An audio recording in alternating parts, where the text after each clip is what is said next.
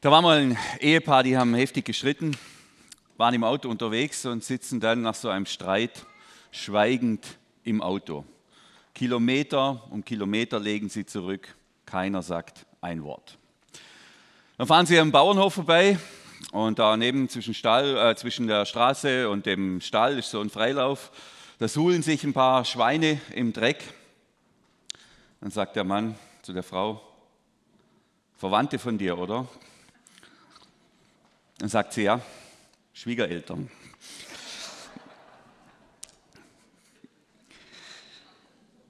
Wir sind in einer Predigtserie, das Gegenteil von einsam. Heute geht es um Konflikte, aus Liebe zum Streit, Konflikte in der Bibel und was wir daraus lernen können. Und als ich vor ein paar Wochen mir das so ein bisschen aufgeschrieben habe, was, als wir die Predigtserie geplant haben, dachte ich, ja, ich schaue mir mal so die Hauptkonflikte in der Bibel an und dann mache ich da so ein paar wichtige Punkte dazu und dann ist das Thema so halbwegs umfassend bearbeitet. Und ich habe gemerkt, das ist eine totale, totale Selbstüberschätzung. In der Bibel finden sich ungefähr, ich habe es jetzt nicht nachgezählt, aber ich gehe davon aus, dass die Zahl stimmt, 600 Konflikte. 600 Konflikte allein in der Bibel. Also Streits, Auseinandersetzungen, Konflikte, Krieg, alles finden wir da aufgeschrieben. Also wenn man die Bibel mit der Brille liest, wenn man mal beginnt, die Bibel mit der Brille zu lesen, was da an Konflikten steht und wie viele Konflikte es da gibt, dann kann man eigentlich sagen, das geht im Paradies los, die Konflikte, und dann eskaliert es eigentlich durch bis zum Schluss.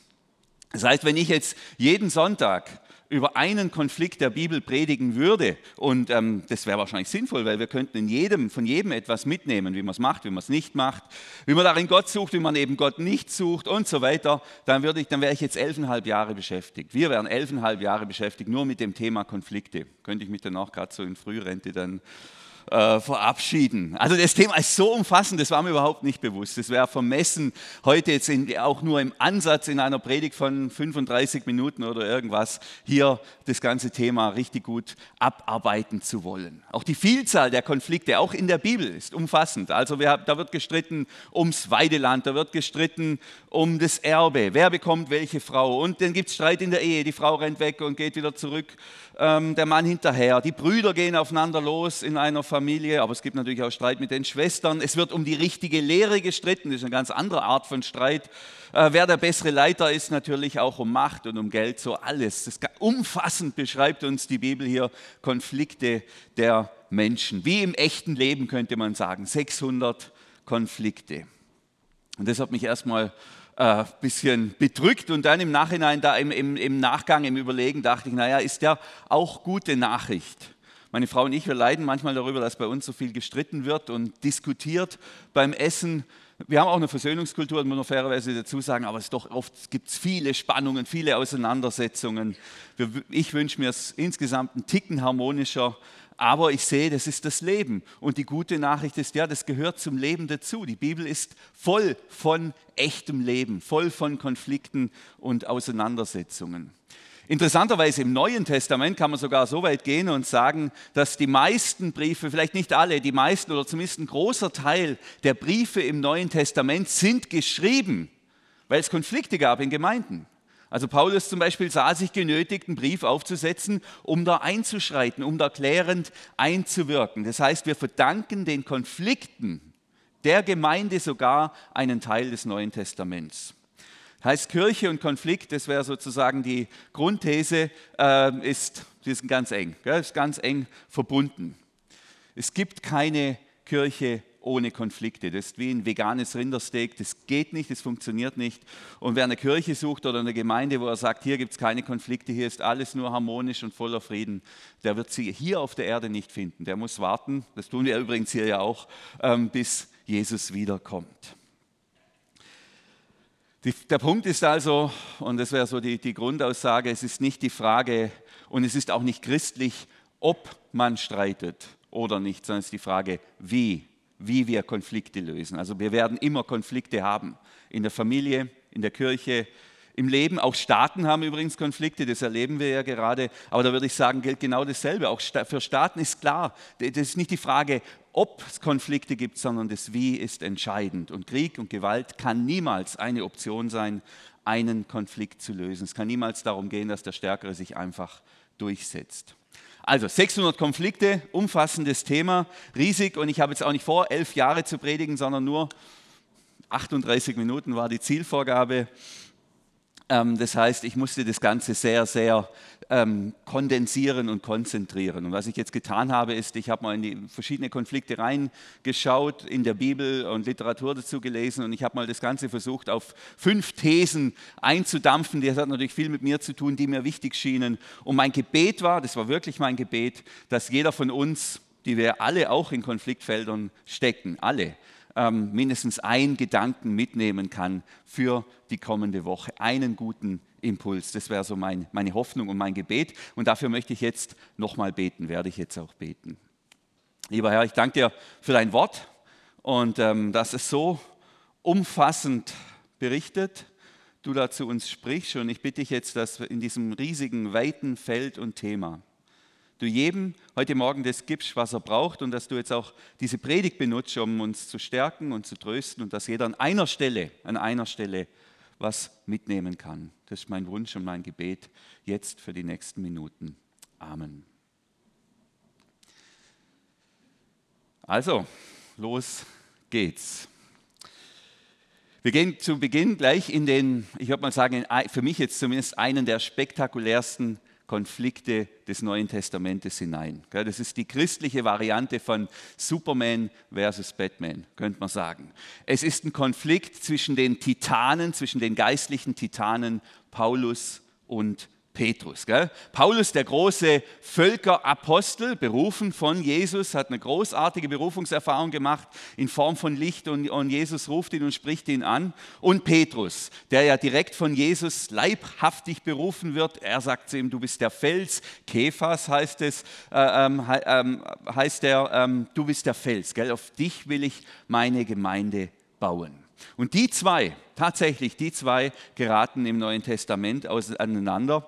Und wir haben jetzt sozusagen die Beschreibung von Paulus. Er hat dann im Nachgang noch das in einem Brief an die Galater dokumentiert, was da los war und was da passiert ist. Wir lesen Galater 2. Ähm, als aber Kephas, also Petrus, nach Antiochia kam, in der heutigen Türkei, das war so eine heidenchristliche Gemeinde, widerstand ich ihm ins Angesicht denn er hatte sich ins Unrecht gesetzt. Paulus widersteht Petrus, Kephas ins Angesicht. Er konfrontiert ihn öffentlich, weil er aus seiner Sicht ein Unrecht tut. Gell? Also das muss man sich nur mal vorstellen, gell? was da los ist. Petrus ist nicht irgendwer.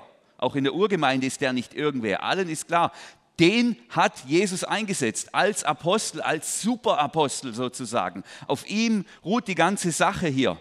Also das ist nicht irgendwer. Natürlich, Paulus ist auch nicht irgendwer, aber der Paulus wagt es, sich diesem Petrus, wie es hier so schön heißt, ins Angesicht zu widersetzen. Er konfrontiert ihn. Also es wäre, ähm, wenn man das jetzt mal die Wurzel draus ziehen wird und das ein bisschen ganz klein skalieren wird, wäre das vielleicht eine Situation wie, wenn der Thomas hier predigt, Thomas, unser Pastor, und ich würde ihn konfrontieren mitten in der Predigt und sagen, halt, stopp, das geht so nicht. Da wäre es ganz still hier plötzlich, ganz ruhig. Wäre was los, innerlich ein Riesentumult und wir wären wahrscheinlich wochenlang hinterher beschäftigt, ähm, wenn es uns noch gäbe. Das ist ja, also das hat eine Wucht, das hat eine Riesengewalt, was hier passiert. Ins Angesicht widersteht er ihm. Jetzt, was war da los? Was ist passiert? Auch das erklärt uns Paulus denn bevor einige von Jakobus kamen, anderer Apostel, ein Apostel mit einer, sage ich mal, sehr ähm, ähm, jüdisch-christlichen ich will nicht sagen Schlagseite, aber, aber Betonung, aß er, also Petrus, mit den Heiden. Der ist mit den Heiden. Warum? Weil er hat es geträumt, er hat den Traum. Gott sagt zu ihm, zu Petrus, es gibt nicht mehr rein und unrein. Ja, du kannst jetzt alles essen. Jesus macht dich frei. Die Liebe Gottes macht dich frei. Gott nimmt dich nicht an, weil du irgendwelche Gesetze erfüllst. Gott nimmt uns nicht an, weil wir, uns, weil wir irgendwelche Gesetze erfüllen. Und deshalb ist die Gemeinde jetzt eine neue Menschheit. Da muss man nicht mehr trennen zwischen denen, die eine jüdische Prägung haben und denen, die eine Heiden, heidnische Prägung oder keine äh, Glaubensvorprägung haben. Es ist jetzt eine neue Menschheit und es geht nicht mehr länger darum, irgendwelche Gesetze zu erfüllen. Ähm, und Petrus hat sich daran gehalten, gell? hat mit den Heiden gegessen, das war ihm egal, gab es jetzt Gulasch oder äh, Zucchini oder irgendwas anderes, äh, äh, Matzenbrot, hat, hat einfach mit den Menschen seiner Gemeinde oder in dieser Gemeinde in Antiochia gegessen. Als sie aber kamen, jetzt die von Jakobus, die, die Jünger von Jakobus könnte man sagen, zogen sie, zog er sich zurück und sonderte sich ab, weil er die aus der Beschneidung, also die, die Judenchristen, fürchtete. Ich habe jetzt die Luther-Übersetzung, das klingt alles ein bisschen dramatischer drum, ähm, aber auch nicht ganz so Verständnis. Verständnis, ähm, also Verständnis Verständlich, verständlich, das ist das richtige Wort. Gell? Und mit ihm heuchelten auch die anderen Juden, sodass selbst Barnabas, Barnabas, gell, Mitarbeiter von Paulus, verführt wurde und mit ihnen zu heucheln. Also er versteht ein bisschen die Situation. Petrus ist da, er ist mit den Heidenchristen, der unterscheidet nicht mehr, der lebt das Evangelium, er lebt die Liebe Gottes. Gott liebt alle Menschen gleich, man muss sich keine Regeln oder Gesetze in dem Sinn mehr halten, dass man da irgendwelche Vorbedingungen erfüllen müsste. Und jetzt kommen die da von Jerusalem daher, von Jakobus, diese jüdisch-christlichen und sagen, das geht gar nicht, ähm, man muss sich an, das, das Wort Gottes gilt immer noch, man muss sich an rein und unrein halten und so weiter. Und Petrus zieht sich zurück wieder, er, er, er geht einen Schritt zurück, zieht sich von diesen Heidenchristen wieder zurück und ähm, ihm folgen die anderen nach. Barnabas ist ja auch nicht irgendwer, das ist auch eine, eine, eine Wucht, gell? Als, als Mensch, auch als ähm, Apostel wurde so verführt, sagt Paulus, mit ihnen zu heucheln. Als ich aber sah, dass sie nicht richtig handelten nach der Wahrheit des Evangeliums, sprach ich zu Kephas öffentlich vor allen. Und dann der Paulus sieht es und der geht da rein in den Konflikt. Der macht auch gar nicht lang rum und konfrontiert den Petrus öffentlich vor allen. Allein wegen diesen Worten könnt ihr vielleicht verstehen, warum ich nicht unbedingt mit Paulus in einer Gemeinde sein wollte. Auf Dauer. Ich glaube, das wäre mir zu anstrengend der fordert, gell? der geht da einfach rein in den Konflikt, keine Kompromisse. Und ähm, Petrus hat da aus seiner Sicht ein, ein, das Evangelium verraten und da kennt er dann auch nichts. Gell? Da hätte, ich habe mir überlegt, das hätte man vielleicht auch ein bisschen, sage ich mal, einfühlsamer machen können. Hätte er nachher mal das Gespräch unter vier Augen suchen können. Einen Kaffee hätte man miteinander trinken können. Der kennt da nichts. Vor allen. Gell? Er weicht diesem Konflikt nicht aus der Paulus. Natürlich, hier steht auch die gute Nachricht auf dem Spiel. Hier steht das Evangelium auf dem Spiel, die gute Nachricht, dass Gott uns annimmt, ohne das, was wir jetzt tun oder nicht. Wir müssen keine Vorbedingungen erfüllen. Und hier steht natürlich auch die neue Menschheit versöhnt von Juden und Heiden und von allen auf dem Spiel. So, das ist der Konflikt. Und ich finde, in diesem Konflikt, da sieht man zwei Persönlichkeiten. Wir sehen hier zwei Persönlichkeiten und das wäre die These 1. Unterschiedliche Persönlichkeiten haben unterschiedliches Konfliktverhalten. Wir haben hier, ähm, das ist natürlich jetzt ein bisschen überspitzt, ein bisschen holzschnittsartig, aber der Konflikt bringt es eigentlich schon klar zum Ausdruck. Wir haben hier Paulus, ich nenne den mal den Streiter. Das ist ein, ein, Mensch, der tut sich nicht schwer, Konflikte zu führen. Der weicht den Konflikten auch nicht aus. Vielleicht nimmt er sie sogar mit, im Gegenteil. Also auch wenn man seine anderen Briefe liest, man hat wirklich nicht das Gefühl, der wäre konfliktscheu. Das, das, da ist der voll drin. Wenn es ums Evangelium geht, wenn es um die rechte Lehre geht, steht der da, geht der voll rein. Und dann haben wir den anderen, den Petrus, den, ich nenne mal den Streit Vermeider. Das ist einer, der auch mal sagen kann, um des Friedens willens, du hast recht und ich habe meine Ruhe. Kennt ihr vielleicht diesen Satz? Da kann ich die Wahrheit auch mal streifen lassen. Warum sollen wir uns jetzt da in so einen Konflikt reinbeben? Warum soll das jetzt hier so? Nee, das lassen wir mal. Ich weiß nicht, wo ihr euch seht. Seht ihr euch eher, das ist natürlich alles jetzt in Abstufung, eher bei Paulus, die Streiter, oder eher bei Petrus? Wer, wer sieht sich dann eher bei Petrus? Ja, Wer sieht sich eher bei Paulus? Ah ja, okay. Gut, da haben wir ja eine, eine explosive Mischung hier beieinander. Gell? Also ich bin eindeutig, würde ich jetzt so sagen, wer mich kennt, der weiß es auch, ich bin eindeutig ein, ein, ein Petrus, so ein Streitvermeider. Es hat sich verändert in den letzten Jahren. Gell? Früher war ich immer sehr versöhnend und harmonisch und alles bloß nicht streiten. Jetzt inzwischen, wenn es mir mal zu bunt wird, dann kann das schon passieren, dass ich auch mal einen Streit riskiere. Aber es kostet mich was. Es kostet mich wirklich was. Ich war neulich, äh, hatten wir eine Gerichtsverhandlung. Unser Sohn hat den Fahrradunfall ähm, und die, die, haben gemeint, das wär, der wäre da komplett schuld oder was weiß ich. Waren wir da bei dieser Gerichtsverhandlung und dann saß ich da neben meinem Sohn und ich weiß, der lügt nicht, der, der lügt nicht, das weiß ich sicher. Und dann beginnt der gegnerische Rechtsanwalt, den da so, so anzupumpen, unterbricht die Richterin und sagt, was ist denn das für ein Zeuge? Und, und, und das hat mich so geärgert gell, als Vater. Ich dachte, das ist jetzt nicht wahr, aber ich kann ja da auch nicht sagen, ich kann ja jetzt nicht da irgendwie auch noch rumschreien. Und habe ich beschlossen, ich schaue den jetzt an, gell, ich fixiere den jetzt. So, da saß mir da so gegenüber, ganz wütend. Äh, ähm, Ich hab, das habe ich so noch gar nie erlebt bei mir. Gell? Das ist die große Ausnahme. Und ich weiß jetzt nicht, war das jetzt ein, war das jetzt ein Highlight? Habe ich mich jetzt verbessert oder eher verschlechtert? Ähm, weiß ich auch nicht. Aber ich, grundsätzlich gehöre ich zu den Streitvermeidern. Und mein Wort für die Streitvermeider, für die Petrusse unter uns ist es, ähm, wir müssen lernen. Wir müssen lernen, auch Konflikte auszuhalten und auszutragen. Denn wer einen Konflikt vermeiden will, nicht bei jedem, aber leider oft genug, schlittert damit oft genug gerade in den nächsten Konflikt und macht es nur noch viel, viel schlimmer. Und wir sehen das bei Petrus so exemplarisch. Gell? Der Petrus ist da in der Gemeinde in Antiochia, dem geht es erstmal gut, offensichtlich. Und der Barnabas auch. Und jetzt kommen da diese von der Beschneidung, jetzt kommen da diese, diese Judenchristen und, und machen da einen Mordswind und sagen in der Schrift, und der, und der, der Christ, der muss sich, der darf nicht unreine Sachen essen. Und überhaupt mit den Heiden sollte man sich trotzdem. Und der Petrus muss sich entscheiden. Führt er jetzt den Streit mit diesen Männern da von der Beschneidung oder sagt er, nee, komm, lass mal, das ist jetzt nicht wert. Er entscheidet sich, diesem Konflikt, unterstelle ich jetzt mal, aus dem Weg zu gehen. Er entscheidet sich, diesen Konflikt nicht auszutragen. Und was passiert? Er macht es noch viel, viel schlimmer, als es ist. Ähm, er verrät die Wahrheit des Evangeliums und die Eskalation ist noch viel, viel heftiger. Und er ist jetzt und wird durch diese Situation gedemütigt für alle Zeiten. Gell? Muss man sich mal vorstellen.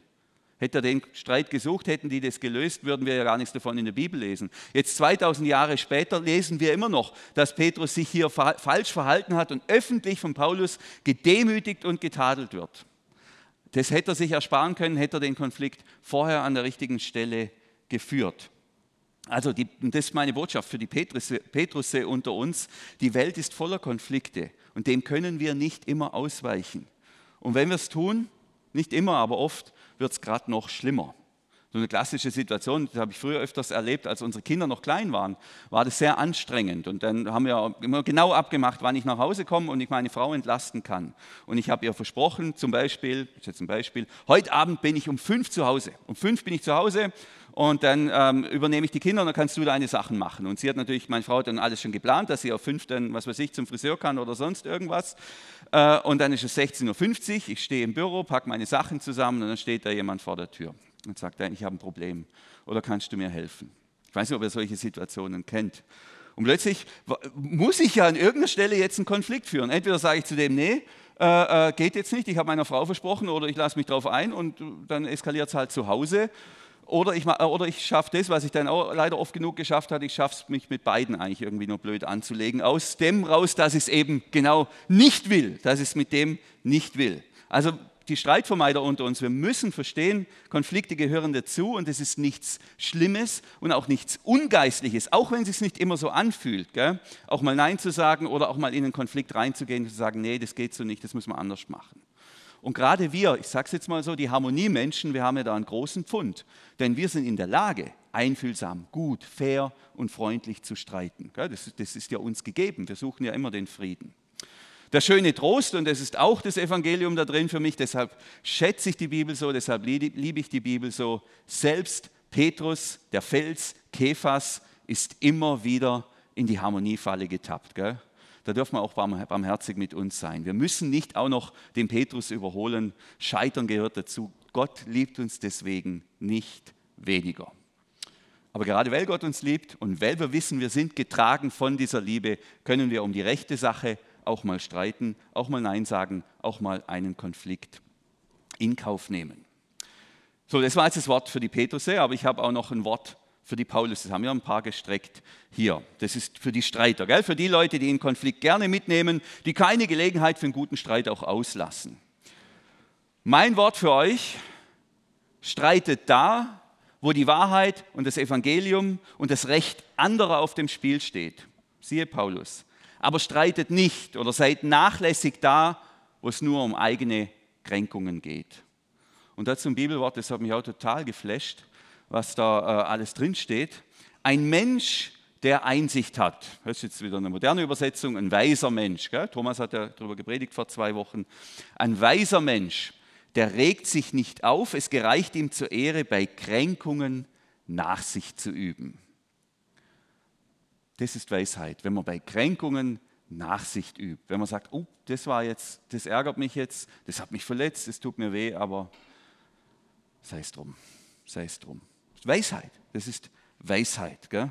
Und mein Eindruck ist, wir haben relativ wenig Konflikte, weil das Evangelium auf dem Spiel steht oder weil, das Wahrheit, äh, weil die Wahrheit oder das Recht anderer auf dem, äh, auf dem Spiel steht, auch in unserer Kirche. Aber es gibt viele Konflikte, die motiviert sind aus persönlichen Kränkungen. Ich wurde übersehen, man hat mich nicht gegrüßt, der hat meinen Namen vergessen ich und, und, und, und so weiter.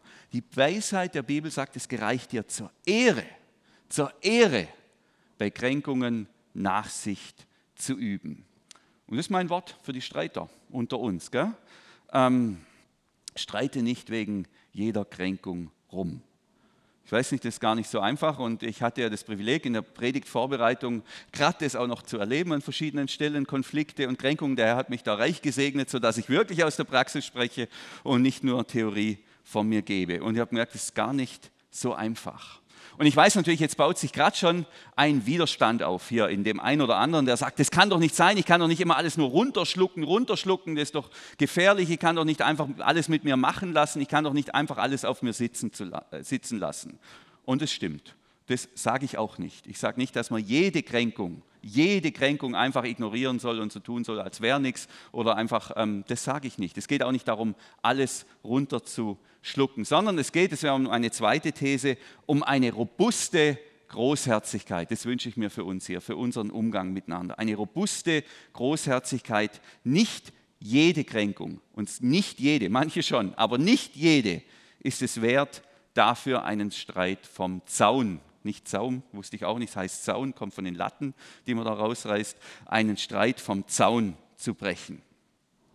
Jetzt sagst du natürlich eben zu Recht, ja, äh, okay, bei welcher bei welcher ähm, Kränkung soll ich denn jetzt Nachsicht üben und wo vergewaltige ich mich quasi selber? Wo muss ich mich wehren? Wo schlucke ich was runter? Wo wird es ungut? Und da habe ich einen schönen Rat gefunden von meinem lieben Freund Thomas Harris, auch ein Buchautor, und er schreibt folgendes, und ich finde das eine richtig gute, hilfreiche Regel. Erstens, wenn ich mich gekränkt fühle, lege ich die damit verbundenen Emotionen bei Gott ab. Das ist der erste Schritt. Okay, der hat mich nicht gegrüßt, der hat so komisch geredet, der hat mich beleidigt, der hat mich ähm, verletzt.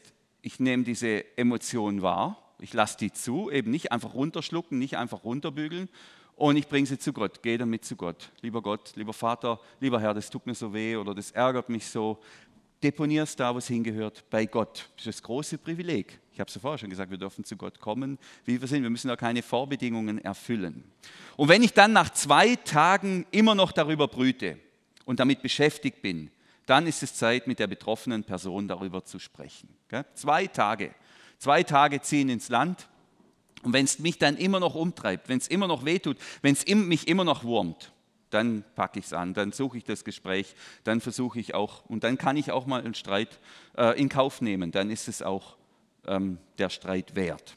Ich finde es ein extrem weiser Ratschlag. Gell? Denn immer wieder spüre ich, dass ich verletzt bin, dass ich gekränkt bin, oft auch in meinem Stolz verletzt und dann schlage ich sofort zu und es bringt gar nichts, das hat gar keinen Wert. Da wünsche ich mir eben eine Kultur von einer robusten Großherzigkeit. Es gereicht, das ist nämlich biblisch, dem weisen Menschen zur Ehre. Was gereicht uns zur Ehre? Bei Kränkungen Nachsicht zu üben. Wer Teenies zu Hause hat, zumindest so erlebe ich das gerade, äh, der lernt es unweigerlich übrigens, so eine robuste Großherzigkeit. Weil ich bin zum Beispiel im Moment das Gespött meiner Familie ein bisschen, weil ich angeblich nicht richtig lachen kann. Ich weiß nicht, ob ihr das auch denkt. Oder im Livestream, der kann ja gar nicht lachen.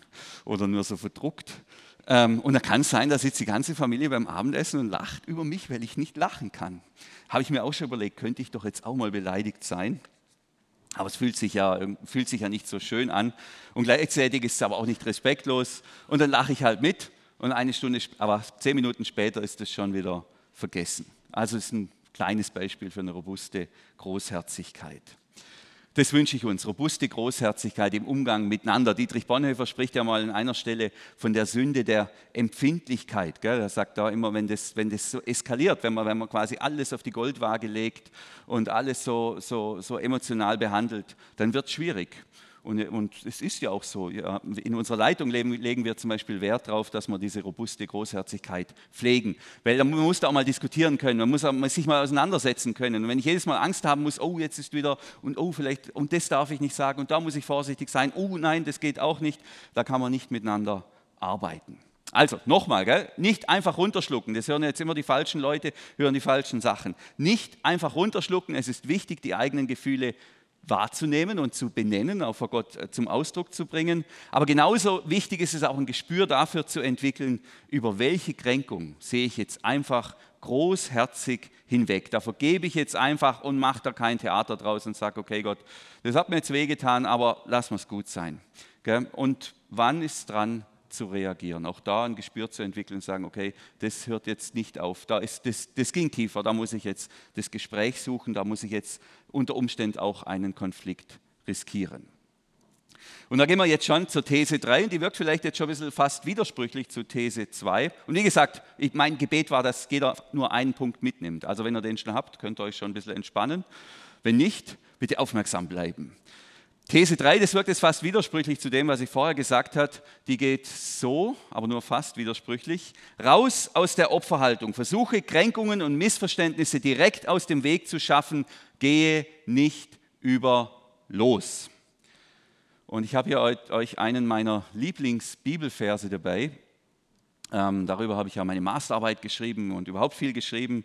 Die berühmte Jesus-Regel, der erste Teil. Und da könnte ich jetzt unfassbar viel dazu sagen und es kränkt mich fast, kränkt mich fast, wenn ich wenn ich, sage ich mal, so undifferenziert jetzt hier raushauen muss. Aber die Zeit reicht ja nicht und wir wollen da auch nur reindippen. Da sagt Jesus, wenn dein Bruder, wenn dir ein Bruder Unrecht getan hat, geh zu ihm und weise ihn auf seinen Fehler hin.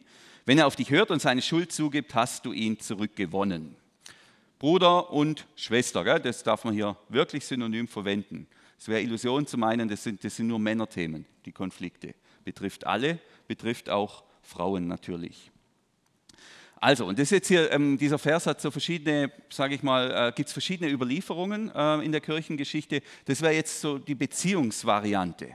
Also, wenn da was ist zwischen dir und deinem Bruder, und du merkst, okay, oder deiner Schwester, nachsichtig sein ist nicht dran, nach zwei Tagen das, das, oder, oder vielleicht sogar auch früher, das irgendwie, das, das ist nicht gut, dann sagt Jesus, was sagt Jesus? Geh hin und zwar direkt und kläre das. Geh nicht über los. Weil wenn man über los geht, dann kriegt man ja immer 200, oder? Bei Monopoly. Und wenn man direkt drauf kommt, sogar 400. Und ich, also man hat was davon, man, man, man gewinnt was. Und ich verstehe diese, aus, diese, diese, diesen Bibelvers von Jesus so, dass er nicht sagt, schlag nicht noch Kapital aus deiner Kränkung oder aus dem, was da, aus dem, was da ist in der Beziehung zwischen dir und deinem Bruder oder deiner Schwester. Geh nicht, renn nicht nur zu deiner Frau, wie jetzt ich, und sag, ähm, oh, der, war so schlimm, der hat mich so beleidigt, das ist so schrecklich. Und sie umarmt mich dann und küsst mich dann und dann habe ich ja was davon, kriege ich 200, wenn ich einen Volltreffer lande, sogar 400, gell? direkt auf los gelandet, dann habe ich ja noch was aus dieser Situation und gleichzeitig lebt sie jetzt aber auch damit, der behandelt meinen Mann so blöd und der, der, der Konflikt, der geht, der schafft sich ja so gar nicht aus der Welt. Gell? Also geh nicht zu den anderen, gründe auch keine Gebetsgemeinschaft und sag, du, ich habe da so eine schwere Last, äh, könnt ihr für mich beten, folgende Situation oder so, irgendwas, das meint Jesus alles nicht, sondern geh, kläre die Sachen direkt. Kläre sie direkt.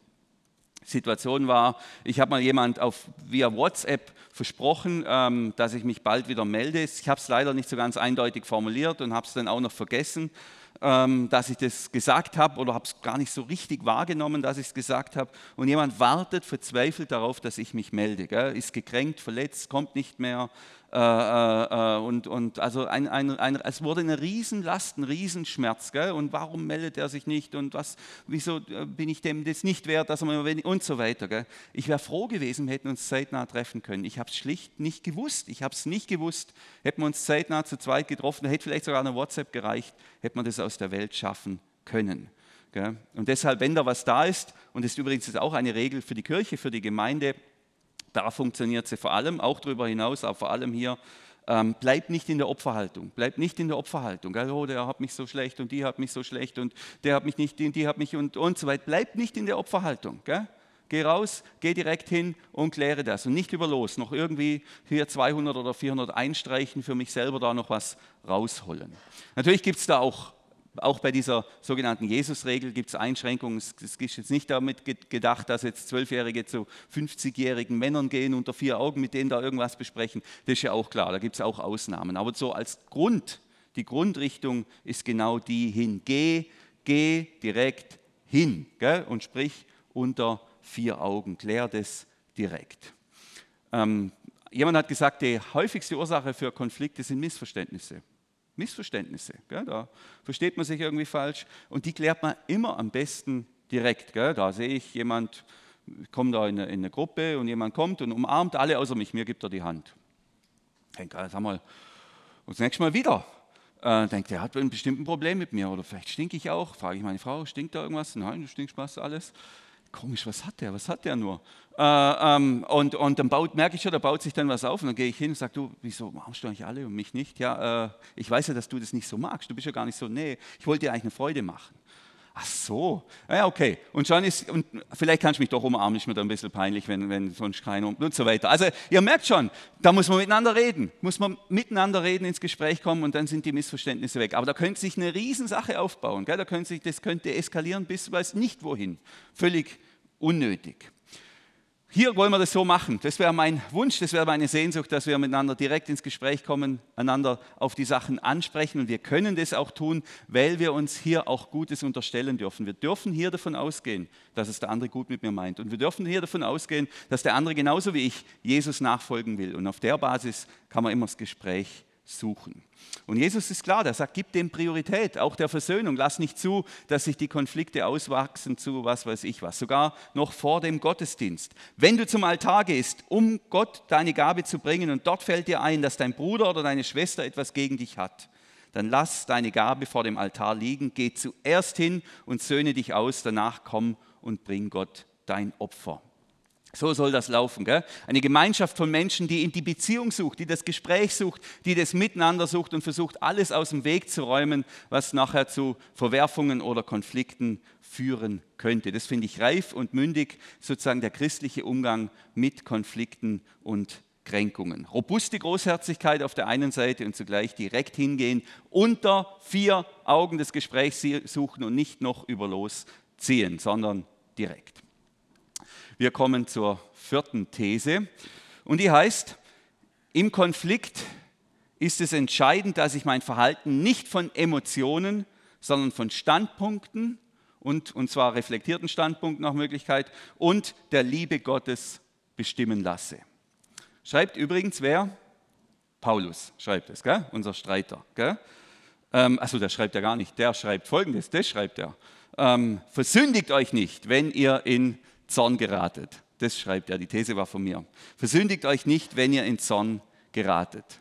Also er kennt sich aus mit Konflikten, der Paulus, und er weiß, die große Gefahr ist bei Konflikten, wenn die Emotionen hochkochen, dass wir eben unser Verhalten nicht mehr von Standpunkten, die wir uns überlegt haben und Überzeugungen leiten lassen und auch nicht mehr von der Liebe Gottes, sondern nur noch von wilden Emotionen.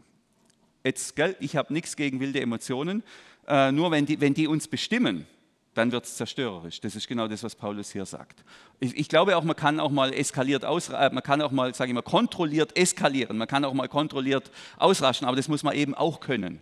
Ähm, und dann muss man sofort wieder sagen können, nee, jetzt reicht's. Aber wenn man das nicht kann, dann sollte man es lieber ganz lassen. Vor zwei Wochen hatte ich so eine Auseinandersetzung hier in meinem beruflichen Umfeld und da hat der Ärger so in meiner Brust gebrannt, mehrere Tage lang, hat es richtig gebrannt in meiner Brust. Und mein Kopf war nicht mehr klar, mein Kopf war nicht mehr klar, sondern vor allem Wut und Frust haben mich bestimmt. Und habe dann da so eine emotionale Mail verschickt. Ähm, und ihr kennt es vielleicht, im ersten Moment war das eine richtige Genugtuung, war ich die Mail los. Und im zweiten Moment dachte ich, kann ich die eigentlich auch wieder zurückholen?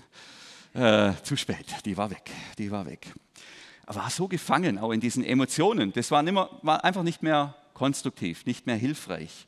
Rausgefunden, rausgefunden habe ich dann aus meinem QR-Code, ähm, rausgefunden habe ich dann über einen Bibelvers, tatsächlich über einen Bibelvers. Ich konnte mich innerlich in einem Bibelvers verankern. Gell? Und dann habe wo ich gemerkt habe, so es brennt wieder, es geht wieder los. Ich entwickle wieder Fantasien, ich entwickle wieder Gelüste, jemanden Schaden zuzufügen oder mal so richtig, äh, äh, nee, jetzt gehe ich wieder in diesen Bibelvers rein. Den Bibelvers habe ich tatsächlich beim Perspektivenwochenende hier, waren manche ja dabei, ähm, zugesprochen bekommen. Bin ich in diesen Bibelvers rein und habe gemerkt, so komme ich zur Ruhe, so komme ich, so komme ich raus aus dieser Emotion und kann das jetzt viel, viel sachlicher behandeln. Also das ist die Gefahr bei Konflikten, dass der Zorn und die Wut das Kommando übernimmt oder der Frust und wir weit übers Ziel hinausschießen. Gell? Versündigt euch nicht, sagt Paulus deshalb, wenn ihr in Zorn geratet. Für uns als Ehepaar, da haben wir ähm, auch so rote Linien markiert, drei Stück, ähm, um genau das zu verhindern, dass, man, dass, es, dass, dass es im Zorn, dass, dass ich zu, oder meine Frau zu weit geht. Die erste rote Linie wäre keine Gewalt. Die zweite rote Linie wäre wir sagen einander nicht, ich lasse mich scheiden. Und die dritte rote Linie, keine Beleidigungen. Gell? Und auch vor allem nicht unter der Gürtellinie. Nein, keine Beleidigungen. Keine. Und ich habe gemerkt, für mich ist es gut, wenn es vor der roten Linie sogar noch eine gelbe Linie gibt, gell? wo ich dann merke, so jetzt, ich kann den Konflikt jetzt hier an der Stelle nicht mehr weiterführen. Ich muss jetzt da raus, sonst eskaliert es. Äh, wir waren frisch verheiratet wir hatten eine heftige Diskussion und meine Frau saß auf einem Sofa, ich saß auf dem anderen, Kinder hatten auch noch keine. Es wurde immer wilder und ich habe mich da so reingesteigert. Äh, und irgendwann nehme ich das Küchenmesser, bumm, und haus voll ins Sofa rein. Danach war es mucksmäuselstill. Und, und das war das Schlimmste, was ich bisher getan habe. Gell? Ich dachte, das kann ich jetzt hier mal erzählen. Äh, vielleicht wenden sich jetzt manche von mir ab. Ähm, ich weiß auch gar nicht, warum da ein Messer war, auch nur ein Küchenmesser auf dem Sofa. Aber da habe ich gemerkt, dass, da bin ich weit, weit, weit über diese Linien hinausgegangen. Und wenn, das, wenn, ich, da, wenn ich da nicht aussteige, dann, dann eskaliert es. Und da bin ich schuld. Der Zorn ist so mächtig, ich muss raus. Ich muss raus und rechtzeitig meine Anker bei Jesus werfen. Und seither ist es auch gelungen, rechtzeitig die Reißleine zu ziehen. Gell? Also, ich weiß auch nicht, ob das klug war, das jetzt zu erzählen. Aber zumindest meine Frau hat es erlaubt. Was schreibt Paulus? Ähm, weg also mit aller Verbitterung, mit Aufbrausen, Zorn und jeder Art von Beleidigung. Da haben wir Das sind die roten Linien. Da nicht drüber gehen. Schreit einander nicht an. Legt jede feindselige Gesinnung ab. Seid freundlich und hilfsbereit zueinander. Vergebt euch gegenseitig. Das ist sozusagen das Öl im Motor einer Gemeinde, einer Gemeinschaft, die Vergebung, was ihr einander angetan habt, so wie Gott euch durch Christus vergeben hat was ihr ihm angetan habt. Am Ende steht immer die Entscheidung für die Versöhnung, für die Vergebung und für den Frieden. Und das heißt nicht einfach alles glattbügeln und zu so tun, als wäre da nichts, sondern nein, wir führen den Konflikt, wir tragen den aus, aber nur unter respektvollen Bedingungen, nur unter Wertschätzung, nur von Standpunkten und der Liebe Gottes geprägt. So, und da ich nicht mit einer Messergeschichte aufhören wollte, habe ich noch eine fünfte These. Und die heißt, ähm, und die finde ich auch wichtiger, vor allem auch im Kontext einer Kirche, einer Gemeinde. Manche Konflikte müssen reifen, bevor sie gelöst werden können. Also manchmal geht es gar nicht darum, einen Konflikt zu lösen, sondern manche Konflikte muss man reifen lassen. Und besonders so Petrus-Typen, so wie ich, die Konflikte schwer aushalten. Wir müssen lernen, dass man einen Streit, mit einem Streit oft nicht einen Konflikt gleich lösen kann, sondern dass manche Konflikte Zeit brauchen, bis sie gereift sind, bis sie ausgereift sind. Und wer zu schnell Konflikte lösen will, wer zu schnell die Probleme wegschaffen will, auch die Auseinandersetzung dann scheut, der schafft wieder ganz neue Probleme. Und nochmal eine Situation aus der Bibel. Im Grunde dieselbe Debatte wie vorher im Galaterbrief. Ähm, das ist die verschärfte Situation, die war auch früher. Ähm, Damals kamen einige Christen aus Judäa nach Antiochia und erklärten den Brüdern, ihr könnt nicht gerettet werden, wenn ihr euch nicht beschneiden lasst, wie es das Gesetz Mose vorschreibt. Also wir sind eigentlich in einer ähnlichen Konfliktsituation. Nur jetzt geht es nicht mehr um rein und unreines Essen, sondern jetzt gehen die ernsthaft her und sagen, hey, wer, wer Jesus nachfolgen will, wer Christ sein will, muss sich beschneiden lassen. Das sagen die dort zu, zu ernsthaft, zu erwachsenen Männern ähm, Paulus und Barnabas bestritten das und hatten eine heftige Auseinandersetzung mit ihnen. Wieder der Paulus, wieder Barnabas, diesmal auf der anderen Seite des Konflikts und sagen, das geht so nicht. Das Evangelium, die gute Nachricht von Jesus ist, dass jeder Mensch, so wie er ist, zu Gott kommen kann. Ähm, und die, die, die, die, sehen das nicht ein. Also der, der, der Streit, der, der, hört nicht auf. Die sagen, nee, die sagen nicht, nee, ihr habt recht, Paulus, du hast recht. Nein, die geben nicht nach, die sind hartnäckig. Ähm, und sie können den Konflikt nicht lösen. Aber was sie tun können, ist einen Lösungsweg beschließen. Und das muss es, man braucht es manchmal eben auch, wenn man merkt, den Konflikt können wir nicht lösen, aber wir können einen Lösungsweg angehen und beschließen. Die Brüder beschlossen deshalb, Paulus und Barnabas und einige andere aus der Gemeinde nach Jerusalem zu senden. Sie sollten den Apostel und Gemeindeältesten dort die Streitfrage vorlegen. Interessanterweise, da sitzt dann der Petrus. Also wir haben eine heftige Auseinandersetzung in Antiochia, in der Gemeinde, selbe ähnliche Konflikt, aber er lässt sich diesmal nicht lösen. Lässt sich nicht lösen. Es gibt nur einen Lösungsweg, der wird beschlossen und dann machen die sich auf die Reise. Und jetzt nur mal kurz zum Vergleich. Antiochia ist 500 Kilometer von Jerusalem weg, Luftlinie. Über Land sind es heute, wenn man mit dem Auto fährt, 900 Kilometer. Also das war es damals vermutlich auch. 900 Kilometer zu Fuß. Äh, das ist ein, wahrscheinlich eher zwei Monate, die die da miteinander wandern müssen, um diesen Konflikt zu lösen. Das muss man sich mal vorstellen. Bis sie nachher wieder zurück sind, da zieht ein halbes Jahr ins Land, bis es da überhaupt eine Perspektive gibt, dass man diesen Konflikt geklärt hat. Und dann gehen die nach Jerusalem. Und was passiert? Es gibt das erste Treffen und das erste Treffen eskaliert. Man findet keine Lösung. Macht eine Pause und überlegt, was machen wir jetzt? Dann gibt es ein zweites Treffen und alle kommen und es wird wie wild und hin und her debattiert und am Ende gibt es eine Art, sage ich mal, kleiner Kompromiss, bei dem offensichtlich aber alle mitkönnen. Und es bewegt mich. Apostelgeschichte 15, das sogenannte Apostelkonzil heißt es, äh, manche Konflikte, die müssen eben auch reifen. Die brauchen vielleicht Wochen, Monate, oder Jahre. Also wenn ich jetzt als fiktives Beispiel zu meiner Frau sagen würde, ich will mal in die Schweiz als Pastor, ich finde es so toll da, und sie sagt, nee, ich will aber hier bleiben, ich finde es so toll hier. Äh, also einen Konflikt, den löst man nicht mal in einer halben Stunde beim Abendessen. Das braucht Zeit, da muss man Wege finden. Wie können wir das miteinander machen? Wie könnte ein Lösungsweg aussehen? Der muss auch reifen und wachsen dürfen. Und genau diese Kompetenz brauchen wir eben deshalb manchmal auch, vor allem die Petrusse, einen Konflikt auch auszuhalten, Ungelöstes zu ertragen und zu sagen, okay, Gott, ich vertraue dir, du wirst deinen Weg gehen. Jetzt sehe ich noch keine Lösung, jetzt müssen wir erstmal nach Jerusalem wandern, aber der Tag wird kommen, da gibt es eine Klärung und da gibt es eine Lösung. Mit ungelösten, ungereiften Konflikten leben, das wäre die letzte These. Ja, jetzt sind wir miteinander eingedippt in dieses große Feld der Konflikte. Wer sich tiefer damit beschäftigen will, es gibt 600 Konflikte in der Bibel, die eignen sich alle als Gebets- und Reflexionsgrundlage für die eigenen ähm, Konflikte. Mein Gebet war, dass jeder einen Punkt mitnehmen kann, einen Impuls. Ist da was dabei für dich heute? Hat Gott dir was gezeigt oder was mitgegeben? Wir gehen rückwärts durch. Die These 5. Manche Konflikte müssen reifen, bevor sie gelöst werden können. Im Konflikt ist es entscheidend, dass ich mein Verhalten nicht von Emotionen, sondern von Standpunkten und der Liebe Gottes bestimmen lasse.